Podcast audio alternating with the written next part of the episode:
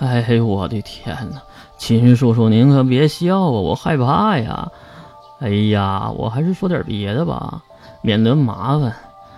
哎，是您儿子金龙头和你女儿金叶叶达成了共识，让我去阻止那个山上的少年，因为他还有用，不能死在那里，就这么简单。至于童胖子，也是看向了受伤的五号。至于那个人是否死了，我可以很明确的告诉您，他。就死在了我的手里。顺便说一句，大家都是这个等级的人了，就不要说那些会复活什么的都市传说了，好吗？从胖子的话中，可以很明显的听出答案。眼前坐着这位金先生，就是金龙透的父亲，不死一族的当家，一个没有不死能力的不死一族人。呵呵，好，那关于收集圣物的事儿，你知道多少？听到这样的问题，童胖子摇摇头。哎呀，抱歉啊，我只能说这么多了，更多的只能嗯，您回家问您那个宝贝女儿了。说完，童胖子竟然推开了门，走了出去。原来站在门口就是这个意思。跑得快吗？第一时间离开的童胖子没有和任何人打招呼，而大家。都是看向了缓缓关上的门。他们到底在谋划着什么呢？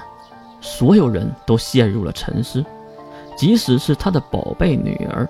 金氏分家大院中，奇花异草，清香扑鼻，几只濒临灭绝的鸟类放养在其中，它们欢快地飞着，因为这里有人投喂食物。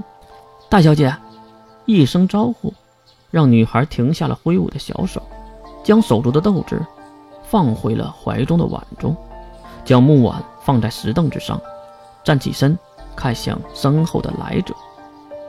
大小姐，雪山之战打完了。说话的是一个少年，身穿某学校的高中服饰，脸上带着幼稚的微笑。此时。对少女行着礼节。至于少女，很矮，很娇小，可是从外表看上去，年纪应该不小，至少十六七岁的样子，可能是天生的合法萝莉。身穿某种宽袍大袖的服饰，长长的黑发流到了背后的腰间。如果再长一段时间，一定能碰到地面上的。长相呢，很是稚嫩。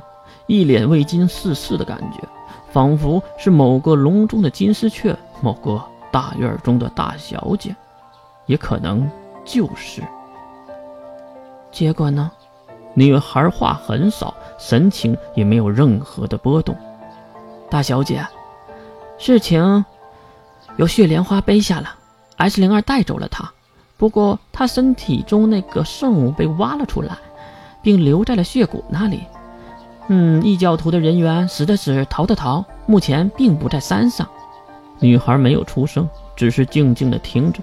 少年也是继续说道：“我在拜山腰，被童先生拦下，说是您的要求。”这句话很明显是在问。可惜的是，女孩还是冷漠的，没有回答。哈哈，感谢大小姐的大救之恩。我，行了，花无，大小姐不想听这些的。一道男性的声音在女孩的身后传了过来，同样也穿着宽袍大袖的瘦弱男人走出了阴暗的走廊。被称为华无的少年马上行礼：“哎呀，原来是西兰大人，您也在这里呀？”少年口中的西兰，难道是艾略特·西兰吗？这个被称为西兰的男人很是瘦弱，但是很高，长相和死掉的银兰几乎一模一样。怪不得艾略特一族的人没分辨出来呢。西兰双手插兜，当然也不知道那长袍上的口袋算不算兜。您是七术之首，不必和我行礼。七术之首是在说眼前的少年化无吗？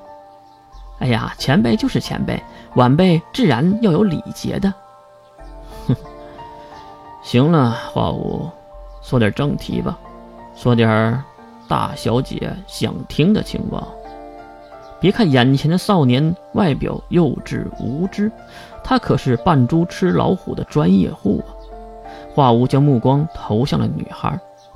大小姐，血谷山边的女孩玉啊，她是一个普通人，没有任何的能力波动，估计就是一个烟雾弹。再说，西兰大人的爱子婴童大人，不已经亲手杀了那个人吗？怎么可能还出现呢？毕竟这个世界上哪有死而复生的案例呀？同样的话，不知道听了多少遍了。这个世界上没有死而复生的案例。而听到这句话，即使是沉默寡言的少女，此时也有了反应。只见少女走下石凳台阶，来到花园中，看向那飞舞的彩蝶和奇花异草。没见过。不代表没有。